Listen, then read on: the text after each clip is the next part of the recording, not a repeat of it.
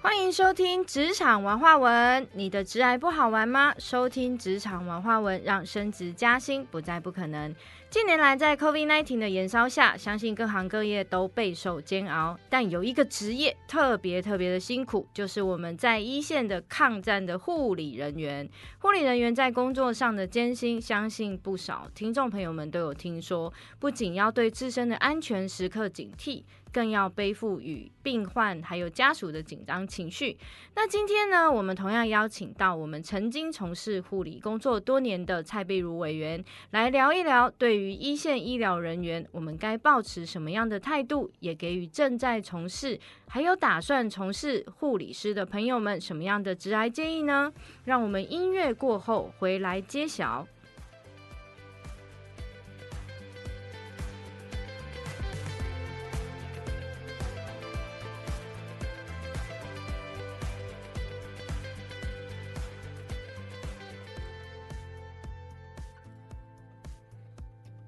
回到我们的节目，那我们现在来欢迎我们的蔡委员来跟我们一起聊聊护理师的甘苦谈。各位观众朋友，大家好，我是立华委员蔡碧如。嗨，委员好。好，我觉得那个最近就是你知道那个 COVID-19 已经两年了嘛，那其实，在过程当中，我们都一直看到啊，医疗人员、护理人员其实都是非常非常辛苦的。这样，那因为过去委员是从事。很多年有没有二十年、三十年？哇，三十年的护理师的工作，那我相信你在这一块里面应该有很多的心得跟感想，然后想要请你就是今天跟听众朋友来分享一下。那我想要问一下委员哦，呃，其实我们都看到那么多的，就是护理师他可能从事这个工作，他的压力是很大的。那嗯，委员觉得，就是护理师应该具备什么样的特质，他才能从事这样的工作会比较顺畅一点呢？护理人员常被叫为是血汗工厂，血汗工厂对，医院就是一个血汗工厂下的一个护理人员。那护理师应该要具备什么样的条件？嗯，其实这个职业非常的特别哦，那他可能需要很专业。嗯嗯，那他也需要这个，因为要照顾的是病患，是一个弱势，所以你一定要有非常的爱心，哦，那愿爱心愿意去照顾人家，但是又非要非常的体力要很好，嗯，因为事实上他是要轮三班，常常日夜颠倒，对，然后再就是，嗯，这个可能就是要能够有非常好的沟通能力，他因为他要帮。啊，医生啊，病患啊，或者是其他的科室里头做一个联系的工作者，嗯，所以这个沟通能力要非常的好。所以这个护理师这个行业好像是要十八般武艺通通要会，听起来体力又要好，好，然后呢又要有耐心，又要意志力，然后又要爱心，哇，好像是在选那个十全十美的人。对，所以常常其实很多呃护理系毕业的一。些学弟妹呢，常常到临床上面，可能他非常的不适应，恐怕就是工作的几个月甚至半年内就会离职了。离职之后，他可能就是觉得啊，我一辈子都不要再当护理师了。那我也，我想问一下，那是什么让你坚持了三十年？我大概是这样的，我我我以这份工作为荣。我在台大医院工作护理师，大概。嗯，将近三十年了。那最后，其实我有有一次，呃，有在一本书里头帮忙，就是科是科医师有出了一本叶克膜的故事，然后他叫我帮他写个序。那我的序的序文就叫做：我以为我会从台大医院退休。哦，所以我就以为我在从事护理工作，我会从年轻然后一直做到退休这个阶段，因为我非常的热爱护理工作。那这份工作带给我很多，最主要是很多的成长，但是也相对的非常的甘苦谈。所以我刚一开头的时候，我说这个医院呢，其实上是一个血汗工厂。真的是血汗工厂卖肝呐，呃，就比如说，呃，就是卖卖青春哈。我们很多那个护理师学妹觉得说，这个因为日夜颠倒要轮三班的一个工作，事实上很多人非常的不适应。不过因为相对的护理，从护理系毕业之后，如果你不在临床上面从事护理工作，其实他的工作职涯还蛮宽广的。比如说有哪些啊？譬如说，呃，如果去药厂里头，我们叫婆婆去卖药，实际上他利用他护理师的专业，事实上他可以把专业讲得非常的好。嗯，好，譬如说他可能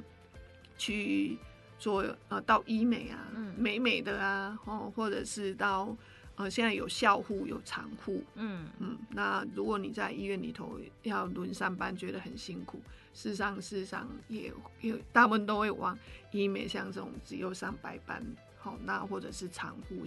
然后校护里头去做，嗯。那甚至可能哦，对，健康食品的嗯。直销，嗯。哦，这因为他有具备护理的专业知识，所以他在讲起来的时候，他事实上很容易得到一些呃这方面的一个信任，那就会去就会去买他的一个呃直销的一个健康食品。就是真的耶，因为我有个朋友啊，他其实就是护理师，然后他原本其实在学校当护理师，结果后来因为你知道太安定了，嗯，他就自己去发展了一个副业，就是直销，但是真的是从事健康食品这样。是结果他现在直接把学校的工作辞掉了，然后他现在月入几十万这样子，我就哇很开心哎，因为他很年轻哦，这样，所以我觉得他这个职来规划就做得非常的好，这样。对，那因为护理师其实也可以其往其他的专业，比如说到血液透析室里头做那个洗肾室的专门的护理人员。嗯好，然后比如说呃麻醉麻醉护理人员，好嗯所以有分科就有分科，嗯从、就是你还可以再去呃考一个专科，嗯然后到在呃比如说开到了在开刀房里头协助麻醉医师，嗯那个有麻醉科的护理师这样子。哦，那所以其实护理人员的一个职场上面，事实上是还蛮宽广的。不过大半一般人可能就很喜欢从呃漫画或者是一般的戏剧里头去觉得说。啊、什么俏护士啊，哦，或者是让大家有一些其他的一些想象哦。其实护理人员是非常的辛苦的。嗯，那委员在从事这么多年的过程当中，有没有遇过什么是让你觉得印象很深刻的一个个案啊，或者是不管是跟或者跟医生的沟通啊之类的这样？我们印象很深刻，在因为我长时间在家务病房工作，在家务病房里头，通常都是一些病危的病人，嗯好、所以也会看到很多的 VIP。我们呢常讲说啊，这些 VIP 都不得好死，嗯啊，因为常常就是啊，比如说 VIP 进来，他可能病危了，病危了，但是呢，常常家属就会说啊，拜托医生要一直抢救，嗯那我们也贴听了说，我说为什么要一直抢救？就然后他就说啊，不要要插管啊，用强心剂啊，不管哈，就是你要帮我们撑过一个礼拜或两个礼拜。那我们就觉得很很纳闷，为什么要撑过一两个礼拜？那理由有千百种，好，什么他远在美国、远在欧洲的小孩要回来看他。哦哦，甚至比较离奇的，还有说什么要要转移他的财产呐、哦，然后再来就是说，哦，有一些呃什么呃，就是让他硬做插着管，然后接着呼吸器。哦，有我我去我我我处理过一个就是很很奇特的一个状况，那病病阿嬷就是他本身是一个公务员退休，那公务员退休事实上他领月俸，所以呢，大概大概就是在病危的很严重的时候，那家属就会跟他讲说啊，我们要尽力，然后最后我们把他很尽了很多力气之后，把阿嬷的命救下来之后，可是他身上就是插着呼吸管，然后又有鼻胃管，然后有尿管，然后就是好像半植物人的躺在那里。那我们就会通常就会觉得说啊，是不是应该进入安宁照护？我就不要让阿妈那么辛苦。可是家属就很坚持说不行，他就是要住在加护病房，或者是他一定要插的这样子呼吸管或者是鼻胃管吼，然后就这样子一直一天度过一天。后来我们才发现，哦，原来他是领月俸的，只要他还存活着，就是每个月就会有退休金可以领。然后那个退休俸，那所以他的小孩就可以领退休俸，这个都是我们会听过一些很奇奇特特的一个在临床上面的一个的故事。所以在医院里面真的会看尽人生百态，看尽人生百态，有很多常常就是说啊，最远的小孩通常是最孝顺的。比如说病危的时候，他就跟你讲说啊，要撑过什么呃那个在美国啊嗯的小孩回来，结果那小孩嗯，回来之后就开始骂骂这个骂那个，骂我们医疗上面没有好好的把他照顾。嗯，因为他为了展现他的孝顺，所以我们常常讲说，那个住最远的通常就都是是最最孝顺，都是最孝顺的。然后，因为他平常他没有在照顾爸爸妈妈，嗯可是回来的时候他就会很多的医疗，其其实不是医疗纠纷，而是也会衍生出一些医疗危机。嗯哦，他就会开始来只为了他的一个呃，比如说他可能内心觉得也不安，或者是没有尽到孝道，而会把这样子的情绪移转到医护人员上面，所以他就每天。只要进来交病房，他就会开始质疑这个，质疑那个啊，棉被没有盖好，所以还让他呃着凉，所以发高烧。然后我你想说啊，你就是细菌感染，跟盖棉被没有关系。然后反正他就有很多的牵拖的理由牵拖的理由 都有，好、这个我们也见过。那后来我有很长的一段时间是在，你知道我们台大医院有个叶克膜团队，对，我见过，我我觉得有敢讲一些比较有有趣的，好了。嗯我，我们会常常到别家呃，比如说中南部的医院去接病人，因为他们觉得需可能需要叶克膜，那叶克膜插着，那病人又不能讲话，好啊，所以但是有一次就是呃中部有一个病人，他就透过到我们医院来，就是说希望装着叶克膜到台大医院来救治，结果我就跟一个。心脏外科医师下去的，坐了救护车，偶一偶一下去的时候，我们就发现那个病人其实在我们的标准里头还好，因为他也没有插管，所以血压呃血压、心跳也还算正常，虽然有用强心剂，但是我们就想说，那我们就救护车把他运回台北。结果那病人还问我们说：“你确定我不用插叶克膜吗？”我说：“你还可以跟我对话，应该不用。” 好，那就就这样，然后上了救护车之后，你知道有有一阵子不知道是生理上面还是人总是会不舒服的时候，我就那一次特别的晕车。嗯你要知道，在救护车上面，它速度很快，而且又晃来晃去。然后最后我们医生就问我说：“啊，你怎么了？”我说：“我突然间觉得好不舒服，好想吐。”你知道那病人躺在担架上面，睡在救护车上，突然间问我说：“那护理的护理小姐，要不要我起来换你躺？” 这个蛮有趣的。对，我也我也碰过这样子的一个病人，我都觉得好糗。嗯但是有有时候我们就是会有一些身体上面的不舒服嘛。嗯然后那个你知道，我们救护车不是坐在前面，我们通常是病患躺着，然后病在边边，可能又又背对着那个路，所以常常就是有时候颠得很厉害，真的是会非常想吐哈。这个大概是生理上面的。那当然也会碰到这种有趣的一个病人。那当然也我们也碰过以前从南部去那个运叶克膜的病人，那因为他们不会不能够讲话，可是那个家属跟着我们坐在救护车上面。那我有一次就觉得真的很晕，头很晕，然后我就跟那个医生讲说，等要到急诊的时候呢，你不要管我，叫加护病房的护理人员下来接病人，我要去吐一下这样子。然后那个家属就会觉得说，是，呃，他就问你说，小姐你你也生病了吗？我说没有没有，我只是晕车，就是有一段时间不知道，反正就是有一些生理上面就是会还是会晕车，但是你知道我们的职业上面不管怎样，我们还是会出勤，嗯我们还是会去出勤。好敬业哦。对，你知道那一次他后来他包了红包，嗯，OK，他就说哇，你们的护理人员好敬业哦，身体不嗯舒服还跑到那个南部去帮我们接接回台大医院。嗯，然后他就包了一个红包给我，就说要给我，然后我们的那个总医师就就我就跟他说我们要退回去，我们不可以收病人的红包。嗯好，结果那个后来主治医师就跟他讲说，呃，这是另外一个故事，刚好有时候我们在临床上面也有一些，呃，刚好是过年的时候要忘年会，那办一些活动，然后就就会需要有一些人捐款赞助。然后我们的主治医师就去跟家属说，要不然他捐给我们科里头办忘年会好了，嗯好就会有诸如此类。我说这个要报备，嗯，嗯 所以大概就是大概都会碰到这些奇奇怪怪的事情。哦，不过但是在因为长时间在家务病房工作，但病人通常大半都不会讲话。好，因为他被插了呼吸管啊，等他拔管了，可能通常隔天观察一下就会送出去病房了。所以我们面对的病人大半时间他都没有在讲话，都是护理人员在在在做而已。好，所以常常就是偶尔会住住进来，然后没有插管的病人，然后整整天晚上、整夜晚上都会一直跟护理人员说，呃，他觉得很吵啊，他要喝水啊，然后我们就觉得说，哦，这样子这么吵的病人，表示他病的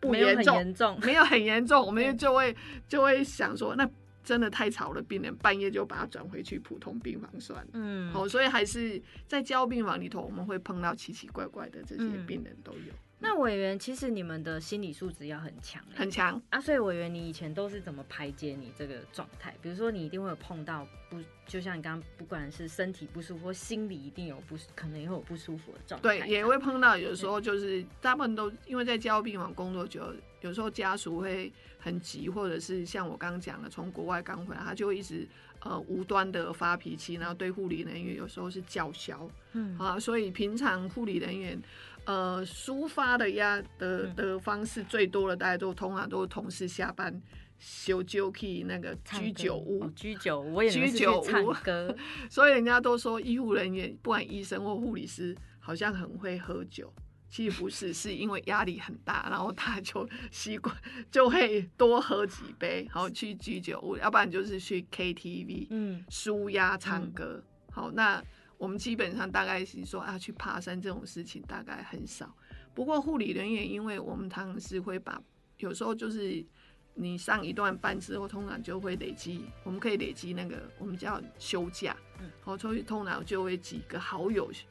因为现在这两三年都疫情的关系都没办法出国，不然护理人员大概是在观光的出国的贡献上面贡献度应该是很高的。就是工作几个月时间，然后我们就会去呃修纠几个好朋友、好同事，然后就比如说啊，一个礼拜就去日本玩一玩啊，或者是两三个礼拜可能就得跑远一点到欧洲旅游。这件事情可能是护理人员舒压，也是一个很嗯重要的事情。我比较好奇，那委员呢？委员是做什么？我舒压，没有，我没有舒压的工具，因为呃，在医院工作的时候，小孩子小的时候，通常还是赶着带带小孩子回家。不过现在想起来，大概是应该做菜是我的舒压的方式。哦，所以委员是透过做菜做菜，嗯就是晚上不管多晚了，我当然通常就是回家还是会做菜啊。不管菜好不好吃，其实练久了那个还是有一定的厨艺的，所以其实我煮菜的厨艺还不错。哇，这个很棒哎，哎就是刚好顺便舒压，顺便练厨艺这样，对，然后小孩又吃的很开心这样。嗯，那我想知道一下哦，就是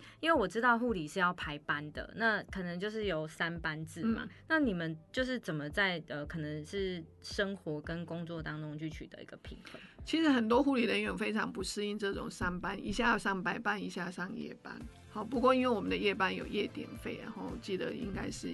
小夜班一个晚上五百块，大夜班一个晚上七百块。那很多的未婚的护理师，他可能就会想说啊，那我就来包小夜。其实小夜班不管是下午三点到上到十一点，或者是四点到十二点，在都会里头其实也都还好。好，晚上回家可能就十二点，还因为很多人十二点也都还没睡觉。嗯好，所以很多的未婚的护理师都会去包小夜班。嗯那很多的结婚的护理师就反而就会很想要只上白班。嗯哦，那就各取所需。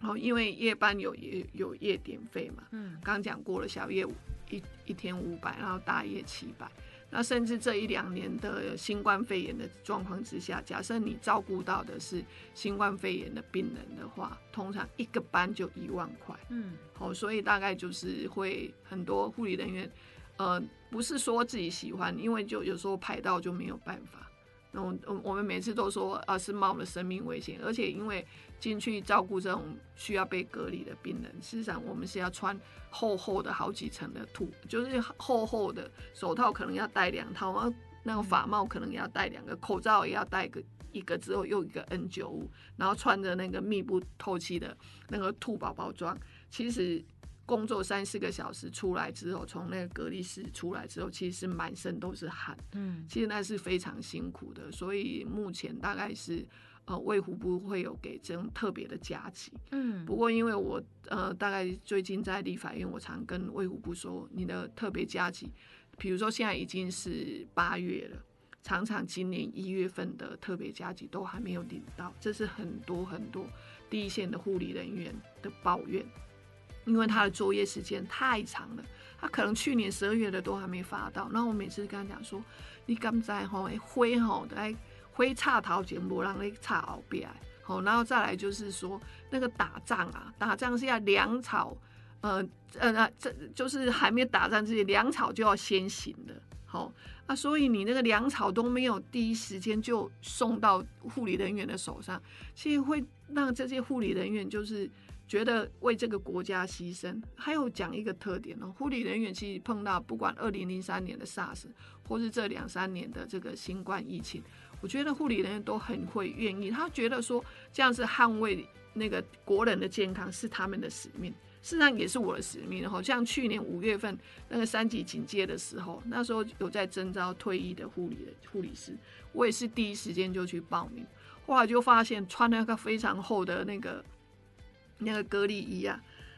我这样两个小时下来吼，那个整个被子那个汗呢是从头皮。头皮一直流流流到从我的脖子下去，然后从我的背下去，其实事实上一直是流到我的内裤，然后到大腿。嗯，所以大概通通常就是在那个工作才，而且是五六月，你想想看外面的温度，因为他就为了那个呃筛检他，所以他没有办法在冷气房内，他可能就在外面搭个棚子，在那个外面的温度都是三十六、三十七度，然后再加上厚厚的这样隔离，哇，我就觉得那个快脱水了。嗯，好，所以其实。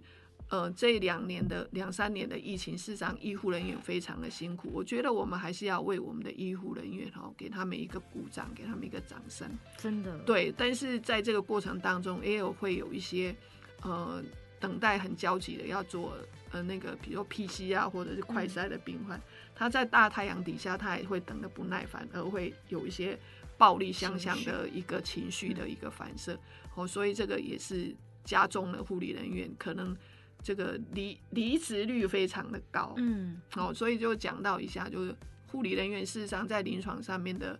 呃，离职率非常的高。那他们会觉得说，这样这么辛苦，那我倒不如去转职去做其他的事情，嗯，好，这是一个。那再来就是，可能现在的护理人员的困境就是说，呃，这个考照率，就考毕业以后要考到这个执照的比率呢，事实上也越来越困难。哦，那这个我也跟考试院谈过，我说会不会是最近出题这几年出题出的太困难？结果我们的考试院的官员居然跟我说，哦，没有，是这几年的学生素质 越来越差。是这样吗？是这样子吗？我也觉得，但是后来仔细去看了，就是说刚毕业，比如六月份毕业，然后那个七八啊，应该是八月份第一次刚毕业的那个第一次的考照，事实上考照率还是有七成七成六到七成八。嗯，但是如果第一次没考上，因为他一年有考呃护理师只到两次。在第二次考那比例就比较低哦，所以就是说，呃，如果没有考到了，因为之后你都是第二次、第三次一直一直考不上，那一直在重复考了，那个比例大概就是相对非常的低。好，所以护理人员也是希望还是有一个专业的一个证照，嗯啊，但是呢，这临床的工作确实确实是非常的辛苦。嗯，那呃，我们在节目的最后啊，我们可不可以请委员跟就是跟听众们分享一下，就是呃，有没有什么是可以，就是可能要从事护理工作的人一些建议，或者已经在职场上已经是护理师的人的一些建议，这样。呃，给学弟妹的建议通常很不实际，然后因为他们除了真正进到临床上去体验那种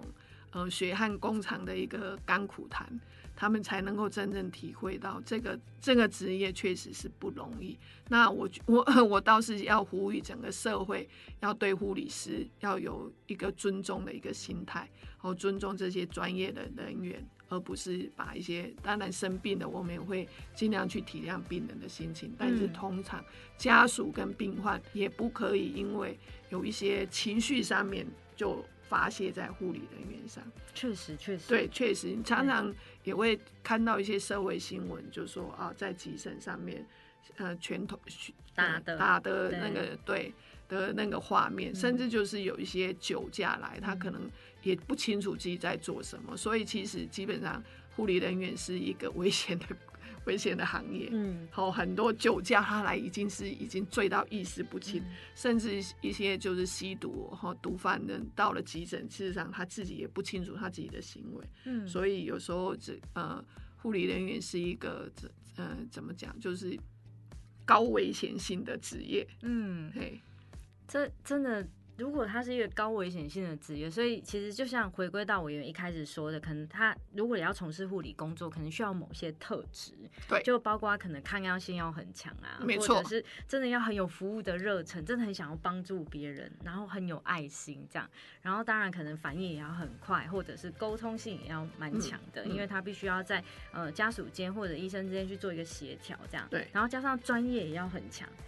对，而且你就觉得他是不是需要一个十全十十能的？对，感觉就是十八般武艺，十八般武艺都要，尤其是抗压哦，因为在医疗的工的工作场合，其实压力非常非常的大。对我，其实我相信每个职业背后都有他很辛苦的地方啦。那当然，呃，护理人员相信在这一两年，包括就是整个医疗体系的人员，我都觉得是相对比较辛苦的。这样，所以我们希望就是各位听众朋友们，如果你有听到这一集呢，也请大家给予我们的医护人员一个尊重跟掌声。这样，那。呃，再次感谢我们的蔡媛媛来到我们的节目当中，然后请大家一定要持续锁定我们的职场文化文哦，让升职加薪不再不可能。我是小米老师，我们下次再见，拜拜。各位观众朋友，大家再见喽，再见。